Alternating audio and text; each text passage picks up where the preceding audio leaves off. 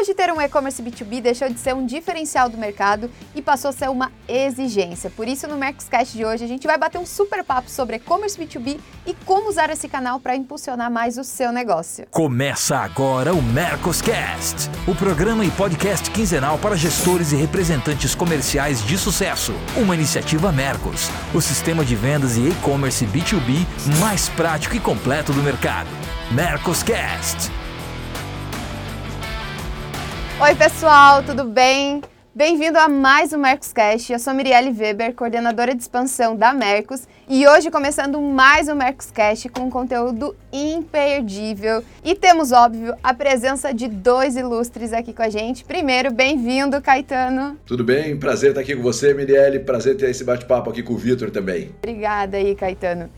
E também hoje a gente tem então aí uma presença que fala de e-commerce, que tem um canal de e-commerce, que é a hashtag EuCommerce, é o Vitor Ramos. Ele que é dono né, da VegPet. Muito bem-vindo, Vitor. Né? Eu acho que prazer para a gente estar tá aqui. Eu acho que você aí que tem mais de 18 mil inscritos no canal, é, para nós é um prazer estar tá aqui hoje. Obrigado, Mirielle, Caetano, pela oportunidade. Vai ser bacana a gente trocar bastante informação sobre o digital. E acho que até para começar, né, como você é a cara nova aqui do nosso Mercoscast, queria que você contasse um pouquinho da sua história, como que você começou a falar de e-commerce, da onde vem o Vitor Ramos, né? Legal, Mirielle. Eu comecei essa jornada empreendedora tem 10 anos. Antes disso, eu trabalhei 10 anos no mercado corporativo, muito em multinacional de tecnologia. E aí, com essa vontade de empreender, eu comecei a fazer uma comercialização de uma ração base de vegetais, muito num esquema de revenda. Então, acho que a própria audiência né, de representantes comerciais e, e empresas que buscam ter esse canal de, de venda é, foi mais ou menos como eu comecei lá atrás. E aí, o que, que eu percebi? Que eu vendendo só um produto, que era a ração desse meu fornecedor, o negócio que eu estava construindo ele estava muito vulnerável. E eu não tinha um negócio, eu tinha só uma parte de uma revenda mesmo digital, de um e-commerce. E aí eu fui começando a criar outras linhas de receita. Então, aos poucos, eu fui trazendo para a VegPet, que tem essa tese né, de trabalhar produto saudável e ecológico para pet. E a gente entende pelo posicionamento de marca que são esses produtos plant-based, que são mais conhecidos hoje em dia, que são esses feitos base de planta. E a gente trouxe biscoito, a gente trouxe produtos de enriquecimento ambiental para os pets. E aí eu fui me envolvendo muito nesse mercado de startup, de inovação. E o que, que eu fui criando como barreira de entrada para o meu negócio naquela época, ali para 2016, 2017? É, captei investimento com um fundo da Bossa, da Bossa Nova, e lancei uma marca própria de ração, que é a Bicho Green. E aí comecei a pulverizar mais as minhas linhas de faturamento e diluir um pouco esse risco que eu estava verticalizado nesse fornecedor. E a partir desse momento, né, lançando uma linha própria, é, comecei a fazer algumas tentativas é, de venda na parte de redes, de pet shop, propriamente do B2B. E por ter mais experiência e naturalidade com o B2C, a gente hoje tem tentado expandir mais o B2B, mas aí tem os desafios, porque tem todo um modelo de negócio que é específico desse tipo de revenda.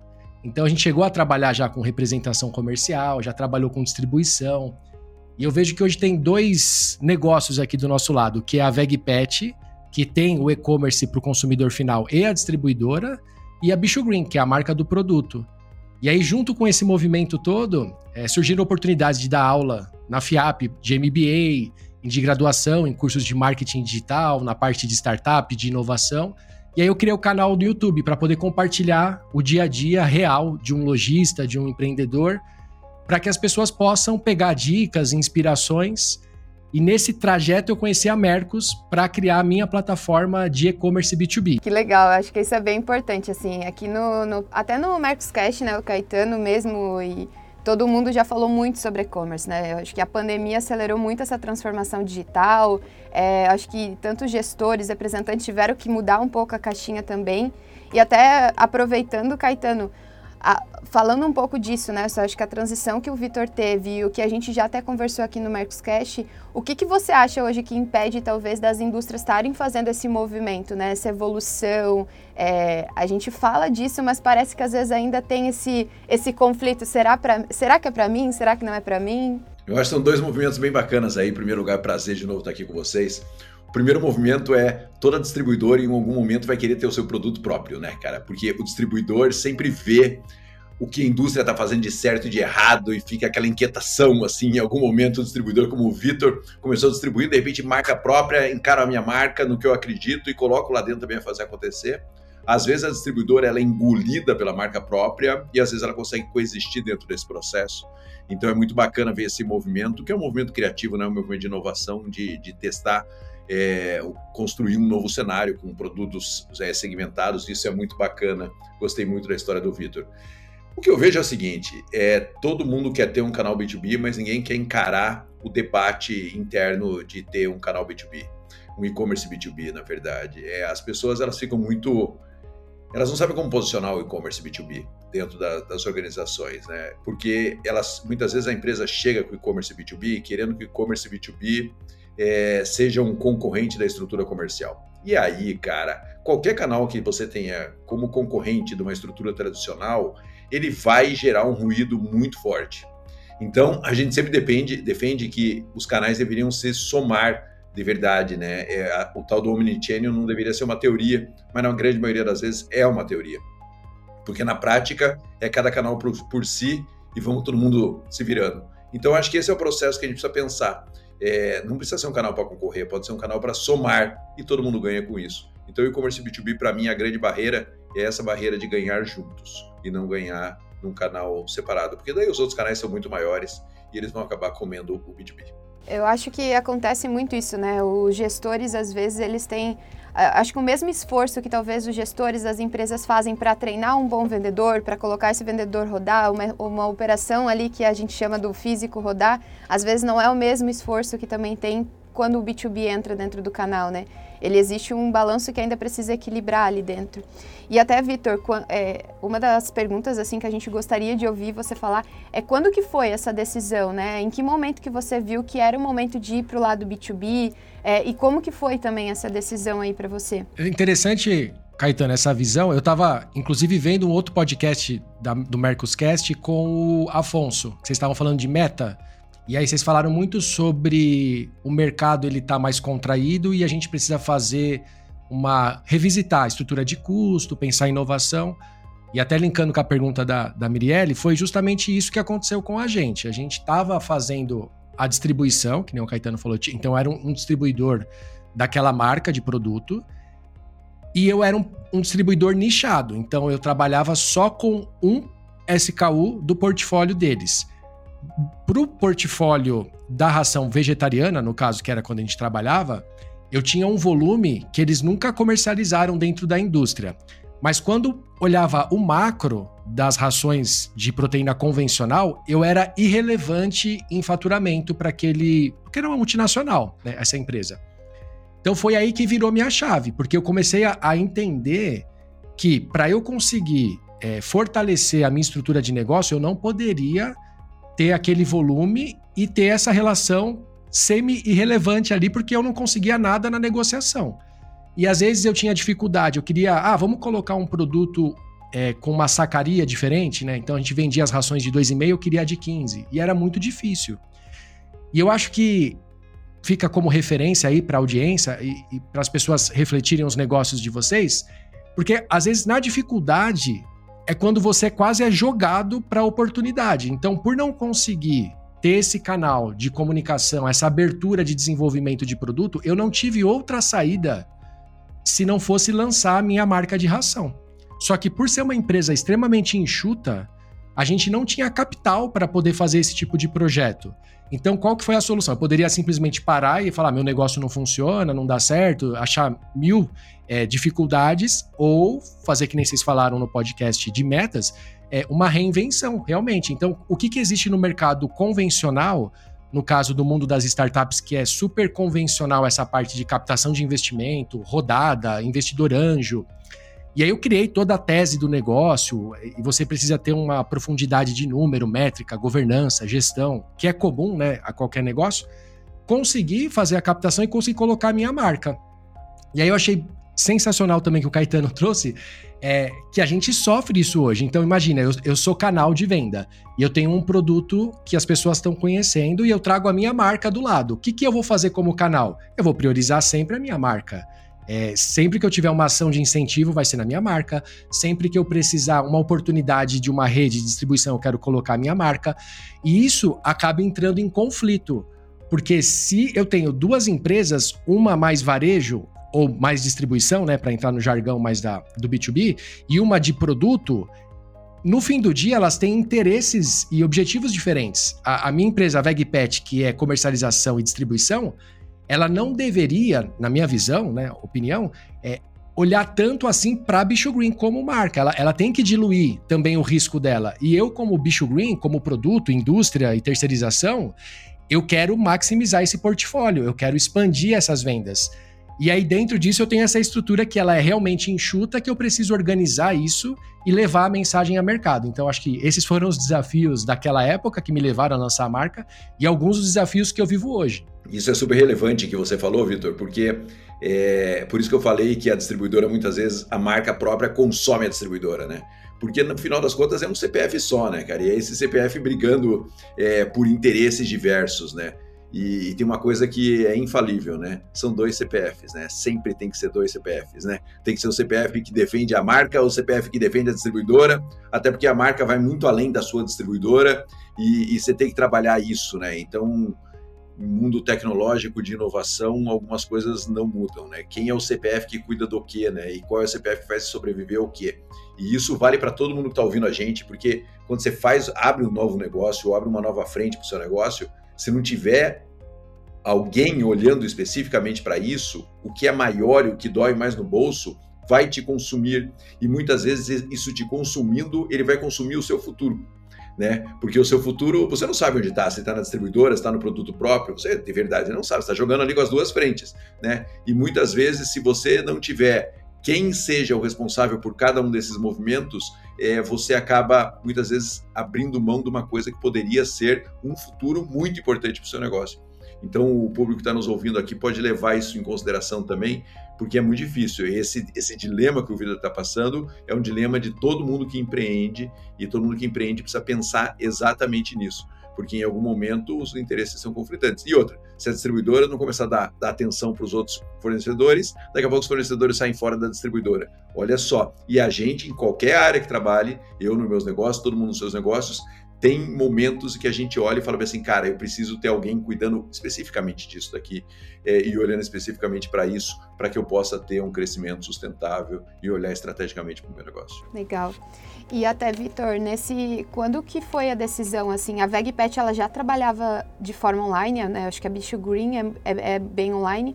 E a VegPet, por que, que a decisão né, de continuar com esse canal digital? Assim, o que, que você sentiu no mercado que viu essa, vamos dizer assim, essa, essa estratégia sendo eficiente também no B2B? Eu considero, Brielle, que a, a entrada no B2C minha, do digital, e manter a mesma ideia pro B2B tem a ver com a minha formação e a minha experiência. Então, eu puxei o canal para onde eu tenho mais familiaridade e facilidade.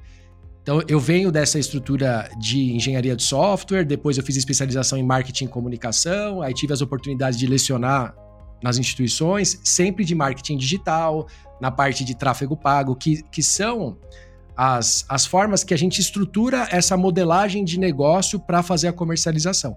E ela funciona para o B2B também.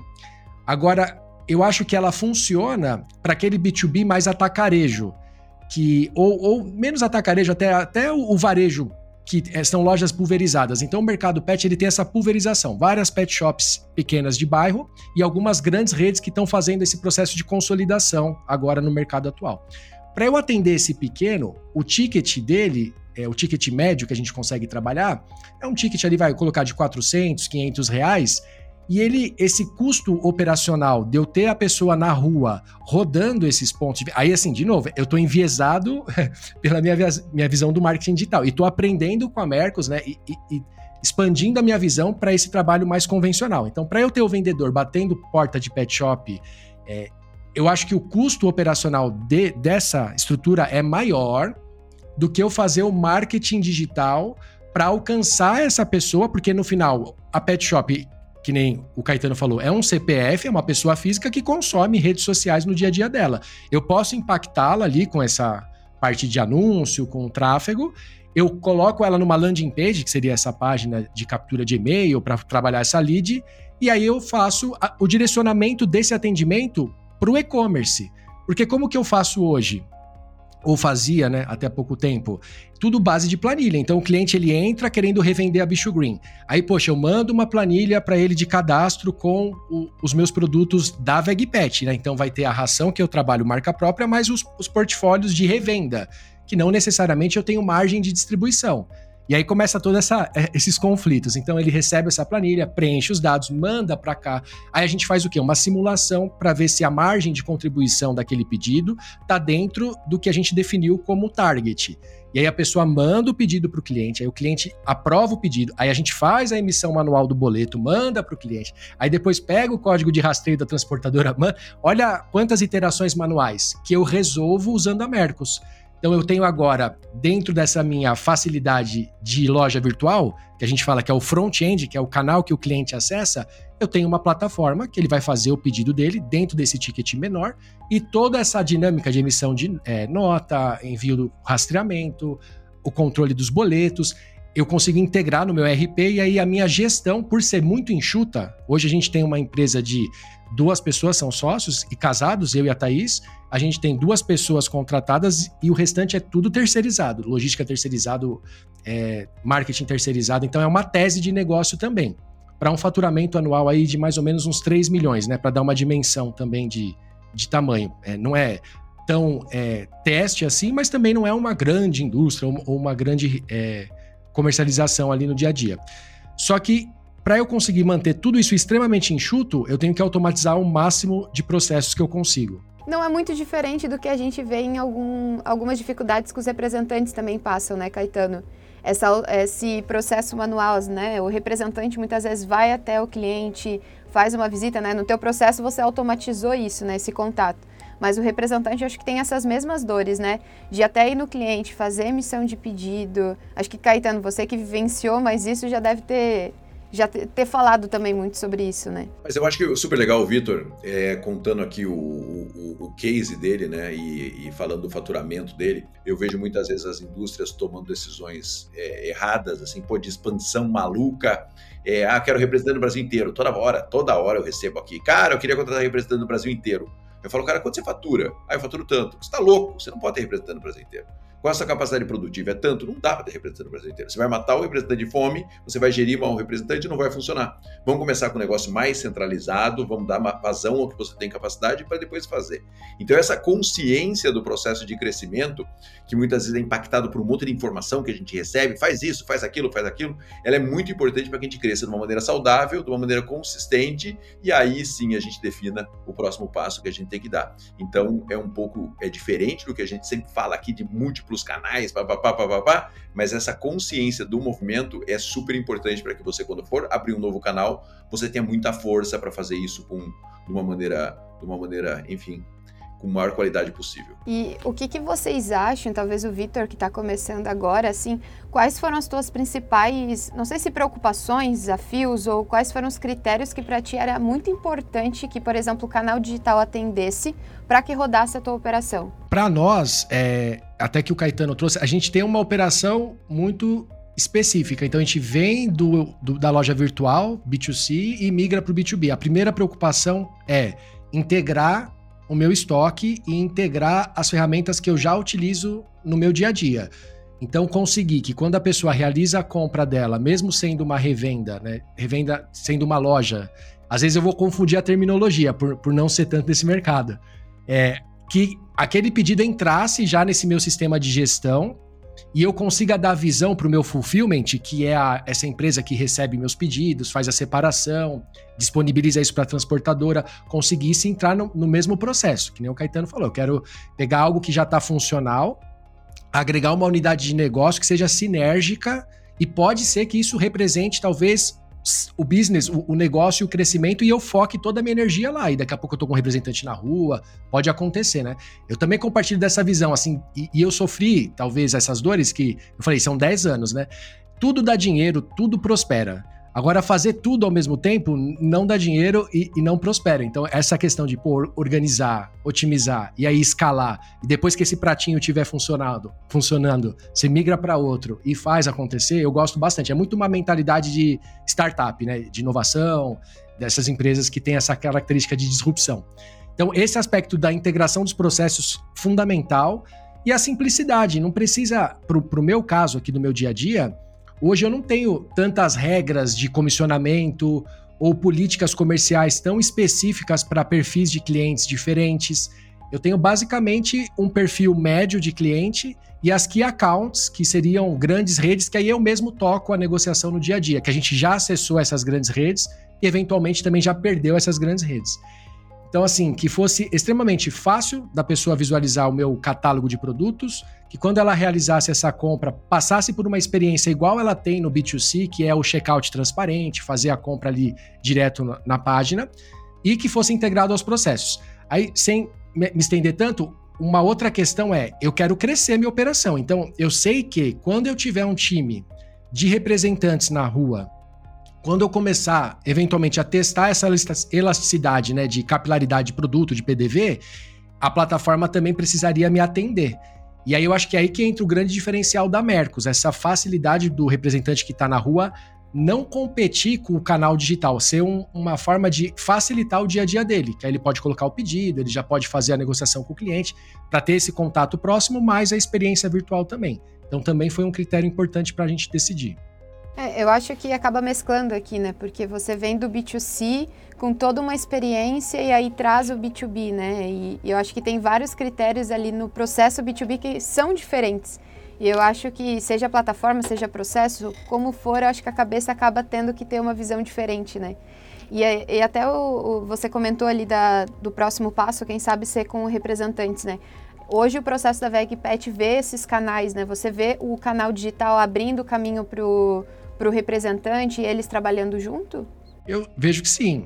É, a minha estratégia de penetração de mercado, eu acho que está muito alinhado com a visão, por exemplo, eu tenho um, um, portfólio de produto específico, então são produtos base vegetal.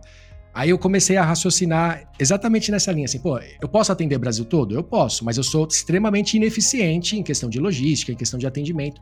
Então, se eu começar só na capital de São Paulo, a gente está falando vai de 11 milhões de pessoas, Desse mercado dos 11 milhões, vamos supor que na pesquisa ali 10% a 5% das pessoas elas já adotam uma alimentação base vegetal e dessa galera uma outra parte tem pet. Então, e se eu começar a trabalhar o canal de restaurantes e empórios de base vegetal primeiro para colocar a ração nesse PDV, porque o atrito para eu fazer o convencimento ou, ou, mostrar as oportunidades é menor. Poxa, então se eu fizer um bom trabalho, que nem o Caetano falou, fazer um bom atendimento do canal VEG, já é um passo importante para que eu consiga começar a pulverizar no offline. A partir do canal VEG, eu posso partir para o canal PET, que seria mais convencional.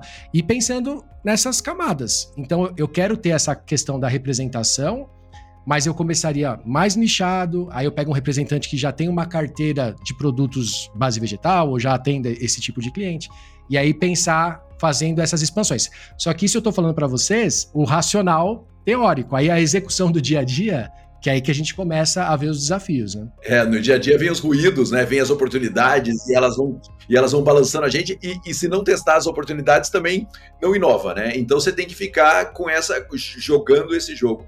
É, e mais uma vez eu acho super bacana essa essa lógica do Vitor. Você vê uma lógica de de onde eu vou ser especialista, o que, qual é o segmento que levaria naturalmente o meu produto, que é, pô, quem é vegetariano tem um pet, pô, pet também vou curtir que, que se alimente da mesma maneira. Então eu vou pegar esse nicho de mercado, vou fazer esse trabalho muito forte, vou mapear esse mercado muito bem, vou tentar entrar em todos os potenciais clientes dentro do segmento. E, e veja, naturalmente as empresas, e não, não tem uma coisa não é contra a outra, naturalmente você vai falar, pô, eu vou em pet shop. Só que daí pet shop virou um fulminante, assim, né? Algo pro faturamento do Vitor é, um, é um negócio muito gigante, né? E que é super sedutor. Mas ele tem barreira de entrada, ele é mais um produto lá dentro, é um nicho do nicho do nicho, enquanto num outro segmento ele é o mais importante. Essa definição de que jogo eu vou jogar e que jogo nesse momento eu não vou jogar, é muito importante para a solidez de qualquer negócio, né? E o negócio do Vitor não é diferente disso. Então, para o representante, como a Mirelle está puxando é, é, esse, esse, esse comparativo, é meio que um, representante, né? Do cara se especializar num segmento, você vê, se chegar um representante hoje que domine esse canal para o Vitor, ele vai olhar e vai falar, putz, seria legal estar com esse cara. Esse cara ia me quebrar um monte de galho que que sozinho eu sofro um pouco mais para fazer e eu poderia, de repente, pensar num próximo passo. Então, às vezes, o representante passa por esse dilema também, dele querer ser atendo todo mundo, né? E, e não ser nichado e não entender especificamente de um canal. E às vezes esse canal é o canal que vai crescer muito no futuro é, e ele perde essa oportunidade. Tem dois exemplos práticos para ilustrar o que o Caetano comentou, assim, que eu vivenciei. Um deles é trabalhar grandes redes. Então, o que, que eu senti trabalhando grandes redes? A gente fez a introdução, positivou a ração, só que a estrutura comercial para você sustentar essa rede é inviável. Não vou dizer inviável. Poderia ser uma vitrine para eu abrir novas frentes de, de trabalho ou novos pontos de venda, mas você paga percentual de logística, percentual de quebra de produto, rebate de crescimento, percentual de campanha de marketing. É, é tanta coisa que as redes elas criaram uma mecânica de trabalho que, se você que está ouvindo a gente é, é o jogo que vai ter que ser jogado. Você pode não gostar, você pode gostar, só que você precisa. Primeiro, você vai trabalhar grande rede, você tem margem para comportar essa estrutura toda? para conseguir manter o produto. É, o fluxo de pagamento desses grandes varejos, eles estão pedindo agora 120 dias. Então, poxa, olha a necessidade de caixa que você vai precisar ter para expandir. Às vezes você vender muito, você quebra teu negócio. Então eu, eu vivenciei isso. Então acho que fica essa lição. O segundo ponto que o Caetano trouxe é o nicho. Eu sou vegetariano desde 2011. Então, tudo bem, poderia ser uma oportunidade de mercado, mas é algo que eu realmente tenho um alinhamento, independente se você concorda ou não, porque eu já estou vendo as perguntas, como assim ração vegetariana, né, para cão, para gato? É possível a parte de, de sintetização dos aminoácidos, enfim, existe uma explicação técnica para defender a tese do produto. Quando eu vou para o segmento nichado, o, a, o nível de conhecimento que eu tenho dessas pessoas, o porquê que elas compram, não é só pelo fato dela adotar um estilo de alimentação, talvez é a visão que ela tem é, de planeta, de, de sustentabilidade, sabe? Você vai criando um, um arcabouço, uma tese de negócio que é, você vai quebrando as objeções e você consegue trabalhar com mais naturalidade. Então, eu adorei essa, essa inserção do, do Caetano, porque é o que a gente vive. E, e, não é o que eu vivo, essa parte eu vivenciei na prática, assim. Para eu entrar num restaurante que seja vegetariano e colocar a ração no empório, é muito mais fácil do que eu sentar com um veterinário que ele já não tem a predisposição de querer só me ouvir o porquê que uma ração base vegetal pode ser tão boa quanto uma convencional. Então, assim, olha o esforço de convencimento, isso não só de trabalho, tá? A gente tá falando de capital, tem que investir em pesquisa, em estudo, em desenvolvimento, em ter o veterinário na rua. Então, acho que tudo isso vale a pena na hora que você está analisando o esforço de canal. Você sabe, é, eu fiz esses dias, você falou, eu fiz esses dias um post, ainda nem saiu, que fala sobre isso. Cuidado para o cliente vitrine não quebrar o seu negócio. Que às vezes o cliente vitrine quebra o negócio do cara. Né? E isso é super importante, porque eu vejo o cliente vitrine é sedutor pra caramba. Né? Eu vou comprar tanto de você, mas você tem que botar uma promotora, você tem que botar o preço, você tem que botar não sei o quê, você tem que fazer não sei o quê. E ele é tão sedutor e ele é tanto volume que você fala assim: uma hora esse cara vai me dar a grana. Mas muitas vezes essa hora não chega, ou quando chega você já está moído, você já está destroçado. E ao invés de você ter uma estratégia consistente, a sua estratégia consistente passa a ser o cliente vitrine. Não sou contra o cliente vitrine, acho que ele é parte do processo. Mas se ele for muito grande dentro da sua estrutura, ele vai consumir uma energia que você poderia estar tá estrategicamente investindo no seu negócio. Então eu fiz, você falou em cliente vitrine, eu fiz um post exatamente sobre isso é, que eu acho que ainda não saiu, é, falando sobre esse dilema que a gente tem, né? Do grande cliente ser a vitrine do nosso negócio, mas consumir toda a nossa verba. É o que você falou, consome, porque daí você tem que. O seu produto fica mal exposto, você tem que colocar alguém, um promotor lá dentro, tem que buscar produto no estoque, você tem que dar, fazer o um enxoval para entrar. Quando você vê, você, cara, você pegou sua grana de marketing, gastou um percentual super importante do ano num cliente que pode ser uma estratégia, desde que ela seja muito consciente, porque senão ela é muito perigosa. Né? E até nesse caso que vocês estavam até comentando, acho que entra ali, tinha uma das perguntas para a gente fazer aqui para vocês, era justamente sobre esse tamanho do cliente, né? Pelo que a gente vê, alguns clientes que são grandes, eles ainda dependem dessa interação, dessas negociações. Talvez o canal digital ele não seja o primeiro, a primeira forma de entrar com esse cliente, né? E aí até o Vitor falou que a, a, proposta do, do, do teu canal digital B2B é para atender de fato os pequenos clientes, né? porque como estratégia, eu acho que é isso, é, são estratégias. E você vai desenhar no, no estratégico, depois você vai descer para o tático operacional para ver se aquilo que você idealizou se materializa. Então você pode ter uma estratégia de key account? Pode. É, mas você também pode ter uma estratégia de pulverizar mais a carteira para conseguir o faturamento que você busca. Eu acho hoje, com esses 10 anos empreendendo, muita coisa ainda vou aprender, mas a trajetória já mostrou que a verticalização é um sinal de alerta. Não quer dizer que você vai quebrar seu negócio se você verticalizar muito no cliente, mas se você mantiver percentual expressivo do teu faturamento num único cliente, para mim é um sinal de alerta. Se você mantiver o teu faturamento muito verticalizado numa linha só de produto, é um sinal de alerta. Porque teve a pandemia e eu perdi um key account porque toda aquela crise das entregas de container, dos navios, eu fiquei sem embalagem. Consegui resolver para o B2C fazendo uma embalagem leitosa. Pra, o produto era o mesmo. Eu fiz uma etiqueta de acordo com o Ministério da Agricultura e Pecuária, coloquei na ração e mandei para casa do cliente. Ok, ele aceitou. Agora o B2B não tem como ele aceitar, porque a embalagem é como você faz a venda e a comercialização. E aí acabei perdendo, tive que pagar multa porque não fiz a entrega no prazo. Olha toda a questão da problemática. Então acho que são estratégias e você vai ter que ser, tomar uma decisão. Você é empreendedor, você é gestor, eu acho que não tem muito certo e errado.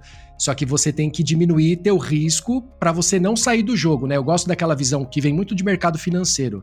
É, você faz as experimentações mas faça de um jeito que, se der errado, e, e, vai dar errado, se você é empreendedor, gestor, você vai tentar várias iniciativas que não vão funcionar, mas que você consiga se manter e não precise fechar, quebrar seu negócio ou alavancar em, em juros, em dívida, que vai ser um problemaço. E aí, até queria agora, para a gente fechar o nosso podcast e tudo mais, o que, que vocês dariam de informação para quem é gestor que talvez ainda não começou um canal digital? É, o que, que é essencial para começar esse projeto e por que que talvez essa empresa ou marca talvez deveria ir para um canal digital? Acho que, Marcelo, você poderia começar e aí a gente encerra aí com o nosso convidado hoje. Eu acho o seguinte, quando a empresa decide colocar para funcionar um canal digital, ela quer que esse canal digital funcione ontem. E não é bem assim. né? Então, assim, se você quer que o seu canal digital funcione em 2024, a hora de você colocar ele para subir esse canal, para organizar, para ter um CPF responsável por esse canal, porque ele vai representar muito pouco no começo. Quem vai cuidar, a estrutura que vai cuidar tem que ser montada agora. Então agora você começa a estruturar para lá na frente você colocar ele para alguns clientes, para você começar a testar um modelo, para você expandindo, para você fazer isso de uma maneira inteligente. O que eu vejo é que as empresas decidem falar assim: quero colocar um canal B2B aqui. Imediatamente, vou colocar um canal digital. Aí já vem, já faz tudo mais ou menos, já coloca tudo errado, já, e já avisa todo mundo que vai colocar, e daí vira aquela quebração de pau desgraçada. Faz com uma falta de cuidado e com uma falta de tato absurda. Então a primeira coisa é assim: vai fazer o ano que vem? Comece a investir agora comece a investir agora, contrate alguém, contrate uma empresa para te ajudar dentro desse processo. É, aí você vai, vai, uma empresa para te ajudar a fazer essa conexão, ou alguém, né? Porque tem muitas empresas que terceirizam a gestão desse canal. É, você traz alguém para fazer isso dentro da sua empresa, ou terceiriza, pega uma ferramenta como a Mercos tem, coloca para funcionar, deixa ela muito bacana. E quando você apresentar, é como se fosse um lançamento. O que eu vejo é que as, pessoas fazem isso de uma maneira super atabalhoada, elas querem testar com todo mundo, com todo o perfil de cliente, é, rapidamente ataca toda a estrutura de representante comercial e começa a brigar e começa a competir, e aí o caminho ele é desastroso. Então, faça com cuidado, faça com carinho, faça com calma. Não precisa, isso não custa caro, isso custa barato, desde que você faça com planejamento. Se você fizer na loucura, vai ser um custo altíssimo e provavelmente o resultado vai ser desastroso, pelo menos no começo. Vai demorar muito para você colocar isso para funcionar e a sua equipe aceitar todo esse processo. Os seus clientes estão cada vez mais práticos, exigentes e sem tempo. Por isso, não deixe seus concorrentes passarem na sua frente tem agora uma plataforma de vendas online que conecta as necessidades de seus clientes com seus produtos e o seu negócio. Solicita agora uma demonstração do e-commerce B2B da Mercos e veja como impulsionar mais o seu negócio. E para ti, Vitor, o que, que, é essencial aí para começar o projeto? É, eu tenho feito bastante conteúdo no YouTube do canal do e-commerce e alguns desses conteúdos que eu sempre falo para as pessoas é começar pelo planejamento e a visão financeira. Então, imagina que a pessoa já tenha um canal offline convencional, ela já vai ter uma certa maturidade de saber fazer o DRE dela, né? Vai ter o faturamento, impostos, o frete, CMV. Aí no digital vai ter o gateway de pagamento, é, você vai ter algumas particularidades. E, e tem vídeos que eu destrincho tudo isso para você chegar na tua margem de contribuição. Com base nisso, você vai conseguir olhar para o teu mix para já saber qual que vai ser a eventual lucratividade que aquele canal vai trazer. Porque a gente também, às vezes, na sedução ou no impulso de, ah, o mundo é digital, eu realmente acho que sim, você precisa estar tá com uma perna no digital, porque até para atender um perfil de cliente hoje que talvez não goste tanto já de fazer essa interação offline, vai sempre existir, mas existe também esse, essa pessoa digitalizada, é, você faça de uma forma que seja rentável, que você consiga pegar parte desse resultado, reinvestir, nem o Marcelo trouxe, você montar uma, uma ter alguma pessoa que vai gerir o dia a dia desse canal. Do, o digital não acha que ele se vende sozinho. É, o, você subir uma loja é como se você estivesse montando a sua loja física numa avenida, que a gente sempre faz essa comparação, que já está até meio batida. E quais são essas avenidas? É a avenida do Google, a avenida do Facebook, Instagram, TikTok hoje em dia. Então você vai precisar trazer visitantes para o seu canal digital. Você pode ter uma base offline para converter parte deles no digital, mas eu acho que mais estratégico é trazer novos clientes, não canibalizar o seu offline, você conseguir trazer novas pessoas através desse canal novo. Então, planejamento, a visão financeira, a visão de marketing, como que você vai atrair esses clientes e, e essa parte de estender um pouco a tua expectativa, primeiro, quanto que você vai investir? Qual que vai ser o tamanho desse projeto? Em quanto tempo você vai estar em ponto de equilíbrio? Quanto tempo você vai ter o payback desse projeto? Qual vai ser a comunicação que você vai utilizar? É, essa parte também é crucial. Que, que vocês mesmos trouxeram e tem muito mais expertise do que eu é não gerar o ruído interno. Você não quer que suas áreas né, de negócio interna sejam concorrentes uma das outras. Você quer que existe uma colaboração. Então, vai existir alguma espécie de comissionamento? A, a, tua estrutura de margem, de markup, de precificação comporta esse canal? E aí isso já vai te colocar na trilha já de você acertar mais do que subir a loja e achar que as pessoas vão chegar e vão comprar e pode frustrar o seu negócio, frustra a sua equipe, porque é mais um projeto que você tentou e não foi para frente. Então tem que pensar bem estrategicamente. E Vitor, a gente tem aqui para encerrar o nosso podcast, Mercscast, a gente tem um, uma dica do convidado. Então você já deu várias dicas, né? Mas a dica pode ser um livro, já rolou música. Então eu queria ouvir de você assim, o que, que você daria de dica aí para a galera que está nos ouvindo, nos vendo hoje? Olha, eu sou fãzão de livro, inclusive um que eu quero deixar dois aqui de recomendação é o Vicente Falcone, Gerenciamento da Rotina do Trabalho do Dia a Dia, que vai dar essa visão de maturidade de gestão para você conseguir trabalhar com base em indicador, e esse outro que é o mito do empreendedor que para quem quer começar um negócio ou até quer empreender dentro do próprio negócio, fazer uma disrupção, também ajuda bastante a gente pensar de maneira estruturada. E aí eu vou fazer meu jabá também para vocês acessarem lá o canal do e-commerce que eu trago bastante vivência. Então, às vezes, testes de ferramentas que eu faço. É, a, a, própria Mercos, eu documentei toda a jornada e vou seguir fazendo conteúdo. Eu acho que educação nunca é demais, sabe? A gente se capacitar e aplicar o que aprendeu é o que faz a diferença. Então é isso, pessoal. Muito obrigada. Obrigada, Caetano. Obrigada, Vitor, para nós aqui. Falo por mim, é uma honra ter e poder compartilhar esse conhecimento com vocês. Muito obrigada mesmo pela presença.